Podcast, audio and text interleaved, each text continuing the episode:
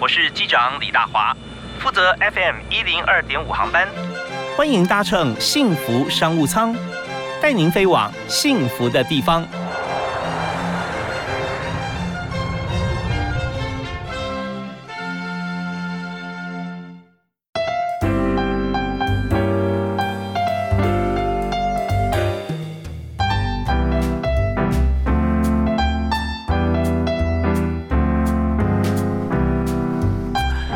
各位亲爱的听众朋友，大家午安加晚安啊！大家好，现在时间是五点钟啊，也欢迎大家在每天礼拜一到礼拜五啊，每天晚上下午的好傍晚的五点到六点准时锁定幸福电台 FM 一零二点五，收听幸福商务舱。那今天大华为您介绍的好朋友来谈这个产业啊，跟每个人在台湾呃，跟国际每个人都息息相关，因为这餐饮文化，所以在喝在吃这一方面哈，我们今天可能都有谈到。那尤其饮料来讲，在以中华文化来讲。茶文化就是我们最主要的一个饮料文化了，所以我们在今天介绍茶啊，特别邀请游山茶坊茶叶股份有限公司的执行副总经理陈冠霖 Andy 啊，来和大家谈谈看，在六代种茶的情况哈，这样的规模底下，现在哈我们的新时代怎么样来推广茶叶到海内外？嗨，Andy 好。哎，大华哥你好，是非常欢迎你啊！那我知道你今天从竹山过来，是是，没错没错。对，你们家你看你说六代种茶，是一八八零年啊，是没错。哇，那时候台湾是一个什么样子的一个情况？台湾那个时候一开始最早的时候，台湾应该是比较穷苦的，后来有到了经济的整个起飞，嗯，所以优山茶坊是从台湾的整个茶的历史的发展这样一起上来的。OK，所以那时候虽然辛苦，但是我们知道说在。在物质方面，在不好的情况底下，能够喝上一杯好茶哈，那也是很享受的事啊。哎，是，这事实上就是一个台湾人的茶生活啊。嗯嗯嗯，所以我们在你看，在山上啦，我们的高山茶啦，或者我们在竹山啊这个地方地理位置非常适合种茶。刚刚提到说，我们有在国内，也有在海外嘛。是是是。海外占比有多少？海外占比大概百分之四十左右。四十左右啊，那是输往哪些国家？呃，目前讲的话，有大陆、韩国、日本。然后欧洲、美国，那我们也知道说，当然台湾食安标准是非常高，但国际间也也也是差不多了哈。那通过国外的标准哈，那不知道说有没有一些不同比比较比较特别的一些标准，稍微跟大家介绍。好，在早期我们认为的国际的食品安全标准，就是这个食品要非常的安全，这是我们大家认知的。像以茶叶来讲的话，就是农药残留的问题，嗯，还有水分含量。这两个是我们都已经知道，也且行之有年的。嗯哼。不过现在国际间，大家更重视的是这个所谓的包装的环境的卫生，它的定义到底要有多卫生？还有呢，现在大家更注重的是所谓的食品的炸期，以及食品的防御。是炸期就是现在大家最常遇到的一个问题，就是说你这个茶你说是台湾的，那到底是不是台湾的，还是你是骗我的？还有你这个食品的防御，就是说你在制造过程当中会不会被人家刻意恶意的去弄坏它？这是大家现在国际间在流行的一个食品安全的趋势。像我们公司来讲的话，除了我们本身自己的产品包装，我们连外箱它的材质我们都会非常的在意。嗯，就不管是国内外啊，尤其外销是吧？对，没错。外销的话，你说呃，像中国大陆啦，像呃，你刚提到还有哪些国家？像呃，日本、韩国。日本、韩国啊，主要是在亚洲。呃，还有欧洲跟美国也有。哦，那时间就比较久了，因为都走船运嘛。嗯，走船运，但有些客人他会想走空运。哦，那是不是跟品相有关系？呃，嗯，跟品相没关系，跟客人的需求有关系。因为有时候，嗯，茶它讲的比较像是时效。就比如说，大家喝春茶，我就希望在春天喝到啊，是对，尤其现在在别的国家的话，他们喝茶是很讲究那个季节的。嗯，现在夏天他可能就喝别的茶类，所以他可能就不会喝乌龙茶。嗯哼，所以我们也很很讲求这个时效，在那个时间点尽量能够抵达，让客人喝到像是当季新鲜的东西。OK，好，那我们在这个阶段哈，我们呃。谈一个议题哈，就是说喝茶的选择、季节的选择，还有春茶跟冬茶的差别，是好不好？好那以我们现在来讲啊，你看从这个前两个世纪开始啊，我们的这个祖先就在种茶了嘛。是，我们自己锁定的品相，就茶的品种有哪些呢？嗯，茶的品种的话，主要有分成两个面向来讨论。嗯，第一个所谓的品种的话，大家可能会觉得是红茶、乌龙茶、绿茶。在我们公司的话，在台湾就是以乌龙茶为代表。嗯，乌龙茶，台湾的乌龙茶制茶技术可以说是举世闻名。嗯哼。然后如果以品种来讲的话，我们就常听到的台茶一号到台茶二十几号，然后什么呃四季春啊、清新乌龙啊，这些都是品种。嗯。在游山茶坊的话呢，主要的品种还是以清新乌龙为主。哦，清新乌龙喝起来是什么样感觉？喝起来的感觉就是比较甜，然后比较不会苦涩，然后它尾韵比较长。哦，那听起来都是很很美好的感觉哈。哎，对对对。不过它唯一不美好的地方就是不好种。哦，是 对对消费者很美好，但是对于种植的这个农户来讲啊，茶农来讲，它实在是太不美好了。是是是，不好种是原因是它收成收成不多，还是在种植过程中它会有一些一些麻烦的事情？呃，主要是这些麻烦的事情，比如说它很容易得到病虫害。哦，它比较娇贵一点了。它比较娇贵。所以说，台湾不是很常有人在种有机茶。嗯哼，有机茶要用清新乌龙这个品种来种有机茶就很困难。那我们有这样了解之后，稍后来谈谈看啊。以在我们游山茶坊现在出产的，你说叫叫做清新乌龙哈，那它怎么样来制造啊？它怎么样来喝？如何来泡会不伤胃？好，那第一首歌呢，我们要请我们的来宾 Andy 要为大家推荐哈。你要请大家听什么歌？嗯，我要请大家来听听久石让的 Summer。哦，久石让的 Summer，久石让我们知道日本音乐大师了，是没错没错。对 Summer 这首歌，你为什么会推荐呢？因为它让你有一种有热情的感觉，就很像你人要出去玩，要出去远足旅行那种开心感。哦，是有时候喝茶会有这种感觉，是是是，因为游山茶坊，就我们事实上，我们的人生就像一段旅程，嗯，我们就不断的在旅行当中，所以 summer 这可以让你体验到整个游程的有趣感。是，就真名副其实哦，游山玩水的游山啊，茶坊是访问茶的茶坊啊，是没错。OK，好，我们来听这首久石让啊，他的作品 summer，然后最好现在大家手中有一杯茶，来自游山茶坊的啊，没错没错没错。OK，我们休息一下，马上再回来谈。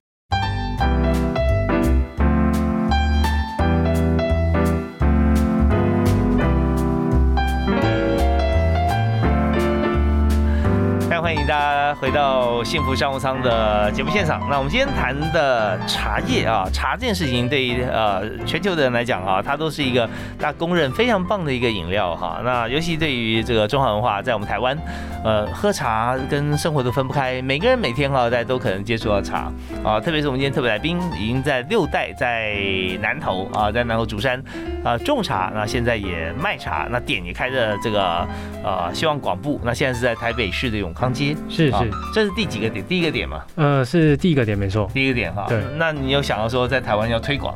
有有有，我们在台湾有点之后，我们在国外也有点。哦，国外在哪里？国外的话，目前在大陆、日本、韩国，OK，还有美国。是，所以在国外的总和比台湾要多了。哎，对，没错没错。哦，那当然也可以看出来，就是说我们希望现在我们茶的总量在台湾占百分之六十销售，海外占百分之四十。那是不是有希望说比例上要再调？国外要高一点，对，在努力当中。哦，这样因为我看你设点可以看出来啊，你有抱负。是是是。我们来谈一个重点，因为茶叶大家会觉得，嗯，好像大家都都还蛮了解的。可是真正做茶或茶叶推广，这不太一样。那你就说现在哈，在台湾茶其实茶农跟这个茶饮店这么多哈，就要做得好啊，一定要做到哪三点重点才能脱颖而出？做到哪三点重点啊？嗯，第一个的话，我觉得就是品质了。嗯，品质的把握是，因为品质这个事情非常的嗯主观，嗯哼，但是我指的品质是在背后的食安的这个部分。哦，一定要安全嘛，哈，对，一定要安全，但这个安全每个人的定义不一样。哦，怎么讲？就是说我可能认为已经很安全了，但事实上会不会达到一个嗯绝对的安全？也是一个我们要探讨的一个目标，所以大家采取同样标准了啊。对对对，是是是是是，就像就像在我公司的话，我就希望说。包括我们的茶农，他在生产的过程当中，能够尽量保持它的卫生。嗯嗯嗯，对，这是我们比较在意的一个部分。那茶叶安全跟不安全差在哪里？就怎么样来看它是安全的或不安全的？嗯，主要我们就以农药残留来讲好了。嗯，农药残留的话，我们一般来讲，在台湾的话，它有它自己的一个规定的一个标准。嗯，但是事实上呢，我们都要求实验室要把。在检机器有检测出来的数值，我们通通都要知道。嗯哼，因为这些小小的数值就有可能是禁药。哦，就是说它不是它的剂量而已，而是它的种类，是吧？对，它种类啊，但是这种东西如果没有要求实验室给我们的话，它可能在报告上面看起来是不会显示的。哦，那这些为什么会有这个禁药成分在里面？是不是跟喷洒农药的这个公司啊，或者说我们买购买的这个厂商有关系啊？嗯，这个有来自于两种原因。嗯，第一个就是说茶农本身自己不知道。嗯，就是农药行配给他的时候，他就不知道这可不可以用，但是药行说这有效，他就使用了。OK，所以现在你们配合的这个呃，就是茶叶茶农啊，都是自己家呢，还是有跟呃当地来收？嗯，都是配合长久以来的茶农。哦，OK，自己也有种，自己有种，我们自己也有，然后有气做的茶农。这个的话，我们也是说，我们针对农民的一个教育训练。嗯嗯，因为农民对我们来说，他像是一个合作伙伴。是。他比较更更胜于供应商，所以我们呢会跟农民讲说，你要用任何农药之前，你可以先寄给我，我先帮你看一下这个药可不可以用。嗯哼。然后我们在每年度呢会帮农民整理完他整年度的用药的措施。嗯。然后给他一个报告，跟他说，哎，你明年哪些药可以用，哪些药不要用。哦，是为什么会有每一年不太一样的差别？因为每一年的气候不一样，它可能产生的病虫害会不同。嗯。而且药有时候要适时的更换，这样。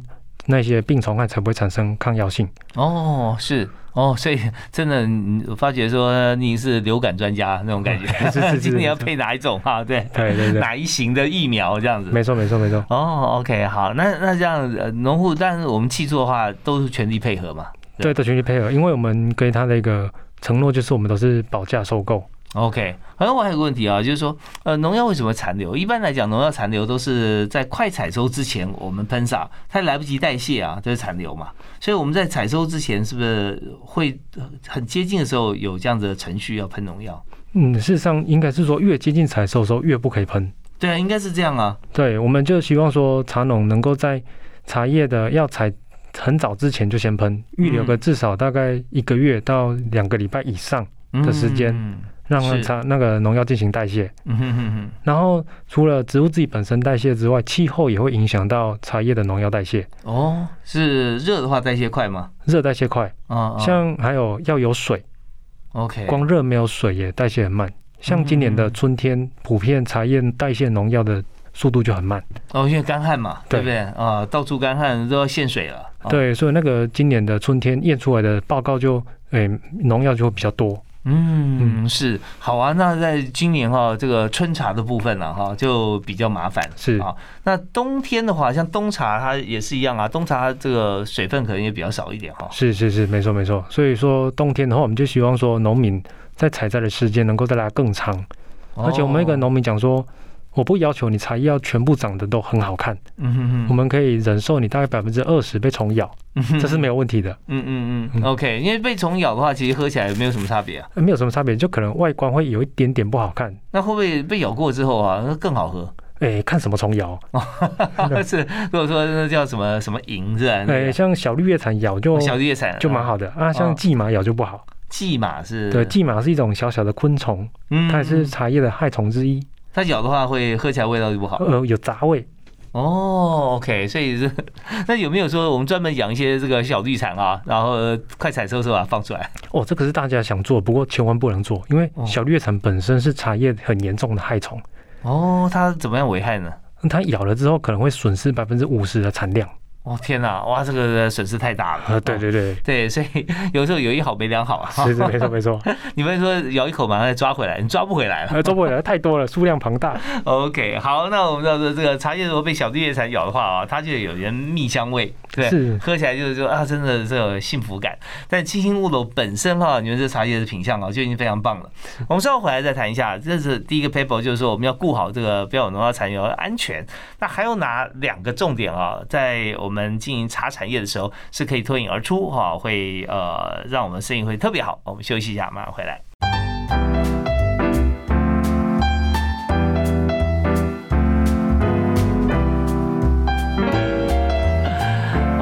今天喝茶了没有啊？现在时间下午的五点多啊，大家可能准备要下班，或者现在正在路上。喝茶在台湾真的是很方便啊，自己可以泡啊，有很多的罐装、瓶装茶饮啊，然后接触茶的机会其实蛮多的。也就是因为常常接触茶，我们就会常常可以比较真正有一杯好茶喝在嘴里，哇，那种享受的感觉真的是不可言喻。那我们今天就在想，有一位专家啊专门做好茶啊，我们就要跟他取经喽。怎么样茶叶可以啊做得好啊？就是说制作过程中他。确保它的品质好。第二就是说，我们怎么样冲泡啊？它的口感味道好，什么样的温度来泡茶？泡不同的茶又有什么样不同的变化？那这真要访问行家中的行家。为您介绍是在台湾已经六代种茶的游山茶坊执行副总陈冠霖。嗨，Andy 好。嗨，涛哥好。我们刚刚讲说茶叶经商啊，经营啊，第一个就是要确保它的安全，是啊，这很重要。农药啊，运送啊，这些都是非常重要的。那第二点是什么？第二点，我觉得是。人品，因为我们一直相信一件事情，就是不管是在制造还是在销售，人绝对是起到最重要的关键因素。嗯，因为人只要不对了，即便结果是对的，我觉得那也只是暂时性的。因为我相信会喝茶的人，他本身都是很敏感的。哦，对他，他生活当中会很注意很多细节。是，所以这点跟各行各业都有相关哦。我们的呃员工或者主管哈，老板，你会跟大家来来谈事情的时候，好像。展现你和蔼的态度，可是你明明就是没有笑的的意思啊。对，那时候可能带不动人啊。是是是。那如果是员工的话，或者说我们在当业务也是一样啊，要将心比心嘛。是是是。OK，好，要人品跟笑容啊。对，发自内心。对，嗯。第三点，第三点我觉得是品牌。哦，但经营品牌很重要。品牌要怎么样经营的好？品牌的话，在我讲一下我们游山茶坊的过程。我们最早就认为说，什么是品牌？就是我个好听的名字。嗯，加上个好看的包装，这大概就是品牌了啊。不过这个是我们大概三十年前的想法。嗯哼，到后来我才知道说，哎，品牌事实上是你一一连串行为的累积，嗯嗯，才会成为这个品牌。品牌对我们来讲，它就是一个可能这辈子都永远无法达到的一个目标，也就是企业的愿景。哦，对，然后但是你在整个行走的过程当中所累积起来的，就是你的品牌。嗯哼哼哼，所以在我们公司来讲，公司的形象大家看得到的，像是包装啊、室内设计啊，这也是品牌的一部分，很重要，没有错。但是我们的人的行为的表现，还有店里面的一些管理，还有你客人他对于包装拿回去的使用者的体验，这些全部都是我们的品牌。哦，好，那我举个例子给大家听哈，这个品牌啊，以国家文化的品牌来讲哈，呃，很简单呐，就是说一位德国人哈，是他到西班牙去旅行。他只要到任何地方，大家一看就哦，这德国来的，是是是是，这 就那种感觉。他是比较严肃一点啊，他但他不是内心真的很严肃，因为他很开心。可是他的行为举止内化出来、反映出来，就跟周边的家人不太一样。或者说，大家讲说，嗯，有没有文化素养这件事情啊？在早期来说都是华人，但是台湾跟大陆其实事实上素养是不一样的。现在越来越接近，呃，以外表其实你看不太出来啊。那从谈吐或言语方面，你也可以分说这是哪一省人。啊，也许可以看出来。那我我刚刚讲的是品牌啊，品牌其实我研究蛮多的。那以真的单纯品牌来讲哦，我们讲说有六个步骤哈。呃，听过听过你听过的品牌啊，然后认识你啊，听过不见得认识啊，好像听过啊。认识你之后，还有接受你啊，满意你，指定你，最后还介绍你。是是是，哇，那品牌就做的不错了啊。可是你刚才啊，就是 Andy 讲更重要一点，就是大家看到这个人就要说他从这个品牌出来的，他是属于。呃，友善茶坊的人。是。啊，他就不是属于大华茶坊。啊，是是是是没错，因为他整个内化在每一位员工心里啊，这个不容易啊。是这一点的话，我们的客户有讲，嗯，我们客户有告诉我们说，哎，我在大陆有看到店，在日本有看到店，哎，这些都是叶总的小孩吗？他说，哎，不是不是不是，就是我们在一开始在面试同事的时候，事实上我们就可以了解到说，他的气质适不适合我们友善茶坊。是，你觉得呃，有没有你最欣赏的员工？然后他怎么样？你在从他身上看到了游山茶房的气质，就比如说像我们在台北好了，我们台北的店长，我们要举办活动，一定会有主办方跟参与的来宾。然后主办方他来主办的时候，一定会有些东西会忘了带。然后我们就事实上，我们就随时随地在之前，我们事先想好他到底要什么东西，嗯，我们就等着他来跟我们讲。然后第二个就有一些。客人他来的时候来参加这个活动，他可能主办方没有时间去邀请到他，还是说关心关心到他，嗯，我们会代为关心。OK，他就比如说像我们游山查访，我们会要求说，这个客人他当有一个小举动之前，就先知道他要干嘛。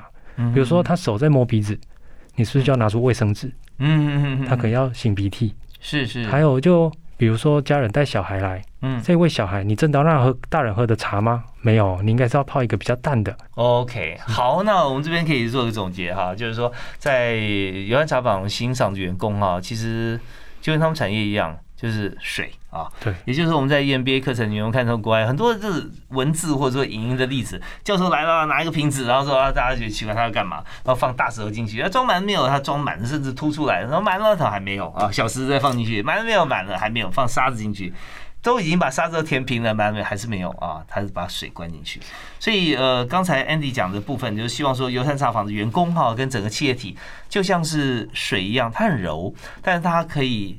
随时补位去弥补所有情况里面的不足，是可能是你的客户，可能是客户的客户啊，可能是主办单位有不足的地方，你们随时第一时间可以补上。是是，啊，那这样真的是巨细迷，这是服务业的精神嘛？对，也就是说，真的圆融的精神。好啊，那我们在这边哈，我们就了解三个重点哈。第一个就是说我们要健康啊，是。第二个就是我们呃，第一个重点，我们经营的时候是我们的人。人品啊，人品啊。第三个就是品牌，品牌啊，这个品牌。所以品牌、人品跟我们的产品三个是连成一气了，是是，能够做到最好，像各行各业都可以做得很好。好啊，那这个阶段我要请大家听一首歌哈，因为我们在最近我们知道有个讯息就是。呃，大家都很怀念群聚的日子，所以现在好不容易开放群聚啊！现在第一个千人演唱会啊，现在第一场啊，准备开始办了。那这个是金曲上将沈文成、黄大炜、潘越云啊，邀请大家一起回到啊，Back to Seventies 啊，到七零年代，回到七零年代。所以在里面有请到很多歌手，比方说这个华语歌坛的这个摇滚教母啊，其实金志娟啊还是很年轻了哈。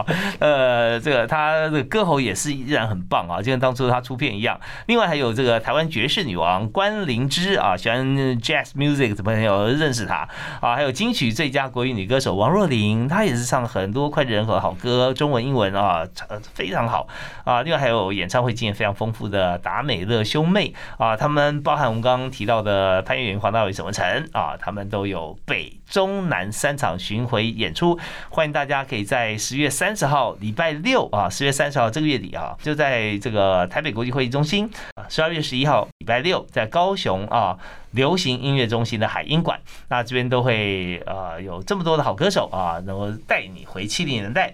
那在这个阶段，我要选首歌给大家听啊，因为既然回到七零年代啊，但是我要想跟今天主题有关。有跟茶相关的歌曲很多，但是我必须要再郑重介绍一下啊，我们的这个呃来宾他是新郎官啊，新婚，那这位呃呃太太哈，这美娇娘认识了七年，但是前面六年你完全是浪费了啊，根 本没有跟他交往，到第七年啊，两个人又碰到了啊，就发觉说，哎，彼此的兴趣啊，各方面还有家业，做饼跟做茶，真的很好的结合啊，彼此可以啊，工作经验可以分享啊，相心相喜，所以我相信啊，过了六年之之后，你才呃。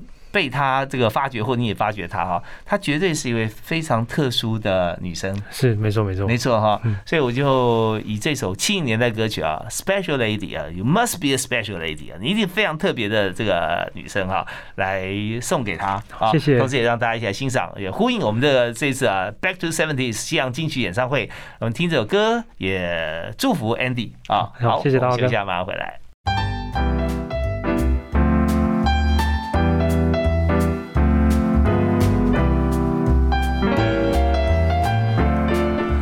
茶是。非常重要的事情，然后因为这样很轻松很舒服啊，喝茶如果只为了解渴，当然也可以啦。你喝好茶，你顿时你就会觉得说精神百倍。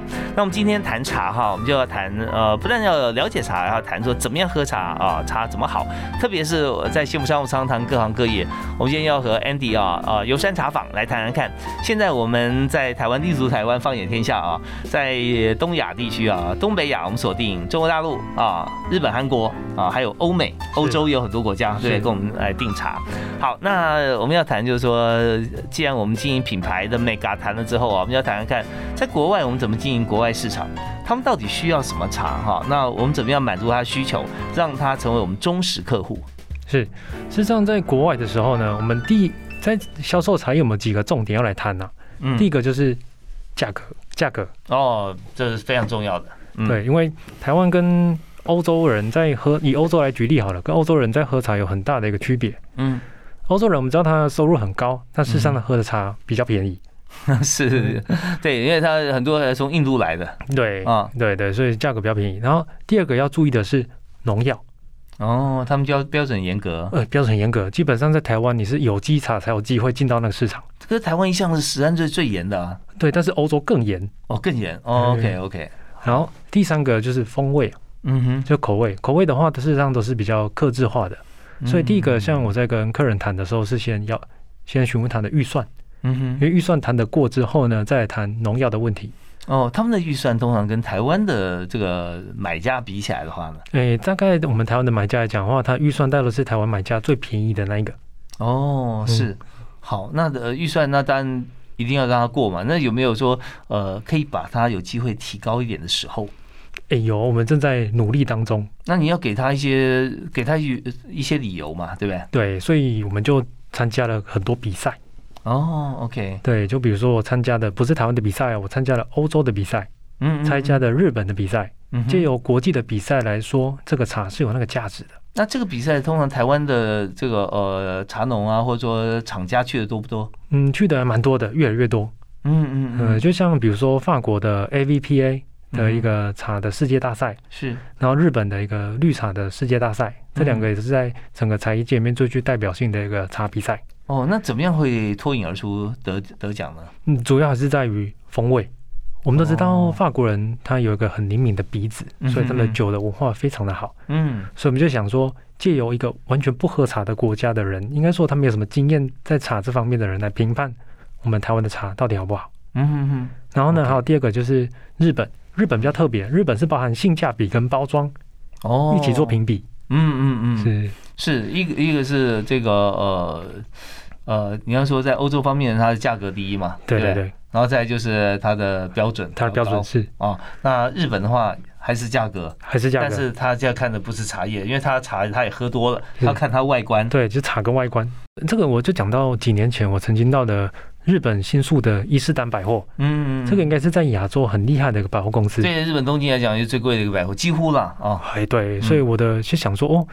是不是如果未来食品有机会到里面，代表你在亚洲很厉害了？嗯哼。所以有一次我跟着政府的一个 TGA 的团队到日本去参访，嗯，然后那个伊斯丹百货的主管出来给我们介绍，嗯，他们公司自己内部有一个包装的条款，哦，就可以讲说你的包装要怎么设计，那个设计不是风格，是它的比例。哦，怎么讲？呃，它是它是什么样比例？就是说，你里面的东西跟外面的包装那个比例要在一个比例内，不可以东西只有一点点，包装很大。哦，OK。那举例来，它它是主要是以硬核为主了。对，硬核为主。还有就是说，你看起来就是我们常在买东西的时候，常会看到说图片仅供参考。嗯哼哼。不过在日本话不会。哦，就是说相似度要百分之百。对，基本上就很高，打开就是长这样子。OK。对，也不会说我花了很多钱买到了很多的空间。对，所以说你们就从这个标准只要突破了，你就可以进入伊斯丹。诶，对，就努力当中这是第一关呐，后面很多关要要去走。哦，对，但是这样会有面临到一个问题，就是说我们亚洲人在送礼都要求要大方。嗯，所以说我把包装变小了，那重量不变，大家在送礼上面就会比较多的抱怨。嗯哼，就说哦，我同样以前都送四两，很大一盒，现在怎么变那么小盒？对，还是四两，就是可以还比较小。对对对，没错。可现在当然有环保的这个意识抬头啊，这样也会帮助像这个呃比较符合它实际重量或大小的包装来产生了哈。对，我们也在努力当中。OK，要说服很多客户啊，原先心态要改变。对，就是没办法再给以前那么大盒，但是重量我都没变哦，只是就是包装变小。OK OK，对，这包装变小，有时确实人家觉得视觉上面好像缩小了。是。对，好，那这是日本方面我们努力的结果。是是，好啊。那现在日本他们要的品相是哪一种呢？日本要的品相通常是以清香的乌龙茶为主。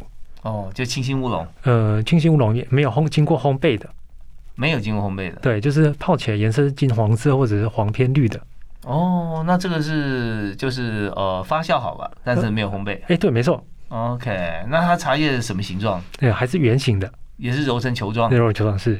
哎，那烘焙以后就会有个烘，就是焙过的感觉，是吧？对对对，就是在日本，他们可能认为这是焙茶了。哦，焙茶哦，对日本呢要分这个呃呃抹茶啦、焙茶啦，还有玄米茶啦、煎茶啦啊。对，那所以煎茶跟焙茶的风味就不一样。哎，不一样不一样，有加过火的烘烤。它主要让风味变之外，会变得更容易保存。OK，那日本喜欢的这种没有烘焙过的茶叶，到了欧洲去的话，他们喜不喜欢？嗯，也喜欢，也喜欢。对，因为它很容易喝。哦，所以烘焙基本上来讲，就是在台湾比较盛行。对，因为我这个感觉起来，这个有烘焙跟没烘焙，如果 cheese 来讲，就是一般的 cheese 跟比如说 blue cheese，那个蓝纹起司，它味道会重一点点。OK OK，所以他们比较喜欢去原味啊，比较清香带甜。对，没错，呃，带蜜香甜味哈。OK，好，那这些呃，当然我们知道说了解世界各国之后啊，那他们在采购现在来讲，他们量有没有增加呢？嗯，量有在增加的趋势。那也是因为你得奖了以后，是吧？呃，得奖以后，呃之外呢，就是说我有办法再提供他更多安符合他国家法规的茶叶。OK，好，那我们稍后回来啊，最后一段我们想谈一下，就是说现在，因为我们也是老字号啊，是我们六代了，但在台湾有同样也有很多的茶农也经营很久嘛，是。那所以在整体台湾茶要向海外去的话，海外市场其实真的是蛮大的市场。那我想请教说，现在呢，对于台湾茶来讲，海外茶市场到底是红海还是蓝海啊？还有就是说，呃，在这个产业里头哈，那我们如果要突破的话哈，我们应该怎么做？还有，如果要进入你们公司啊，面试你要提哪几个问题？好，我们休息一下，马上回来。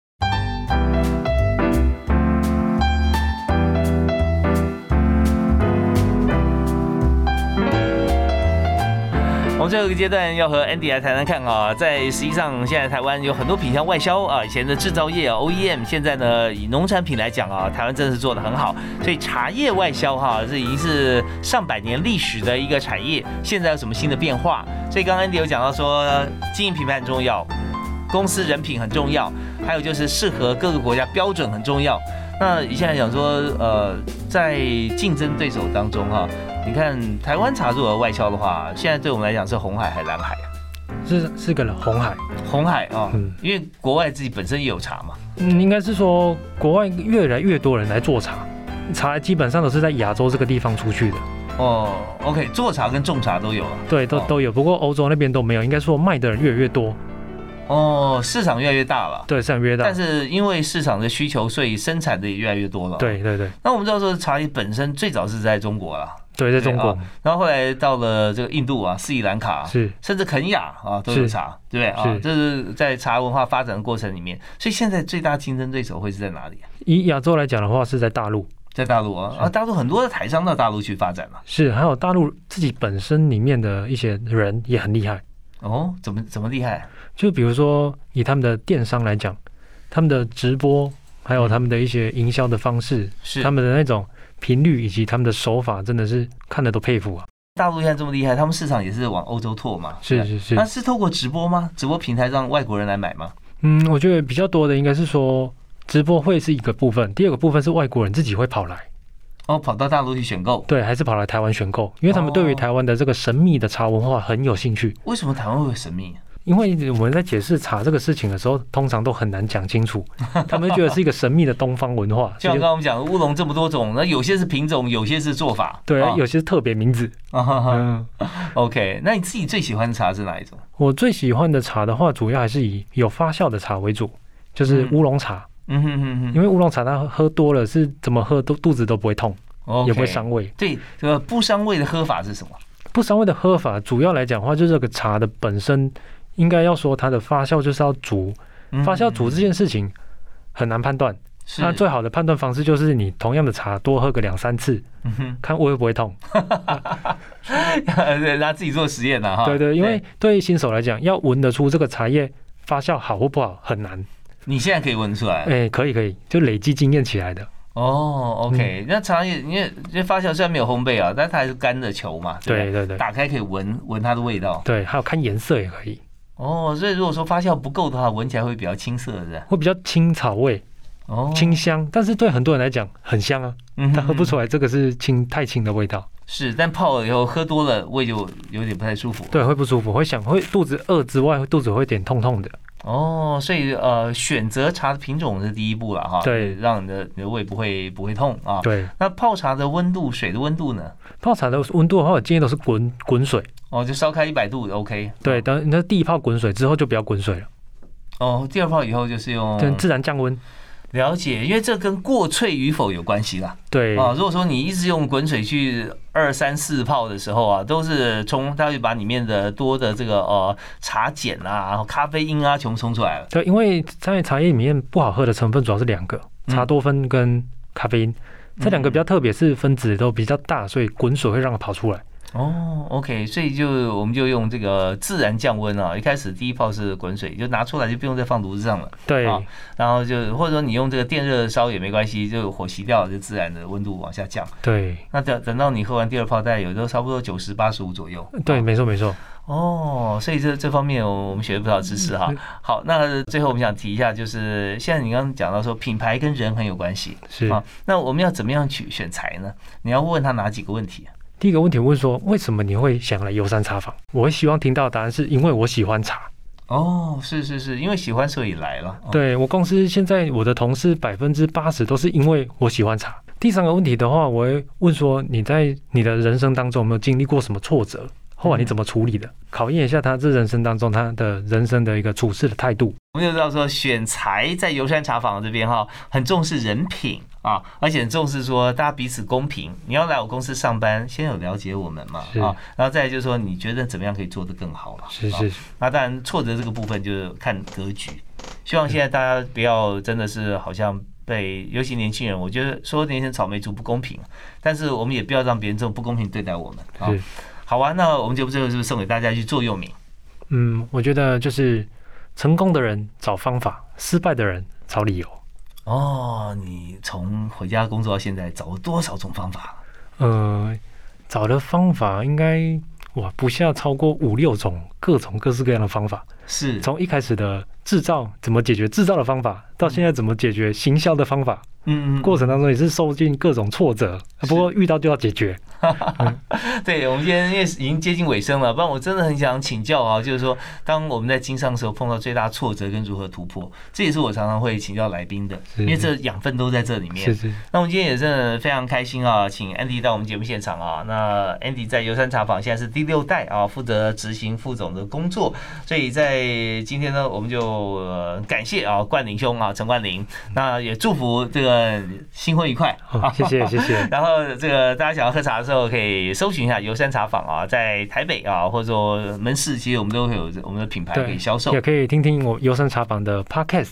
OK OK，那上面可以知道说茶艺方面我们怎么样精进。好，我们现在谢谢 Andy，谢谢关谢谢大哥，谢谢，感谢大家收听我们幸福商务舱，下次再会，也欢迎锁定我们频道收听接下来婷晶为您主持的幸福分秒。好，我们下次再会，拜拜，拜拜。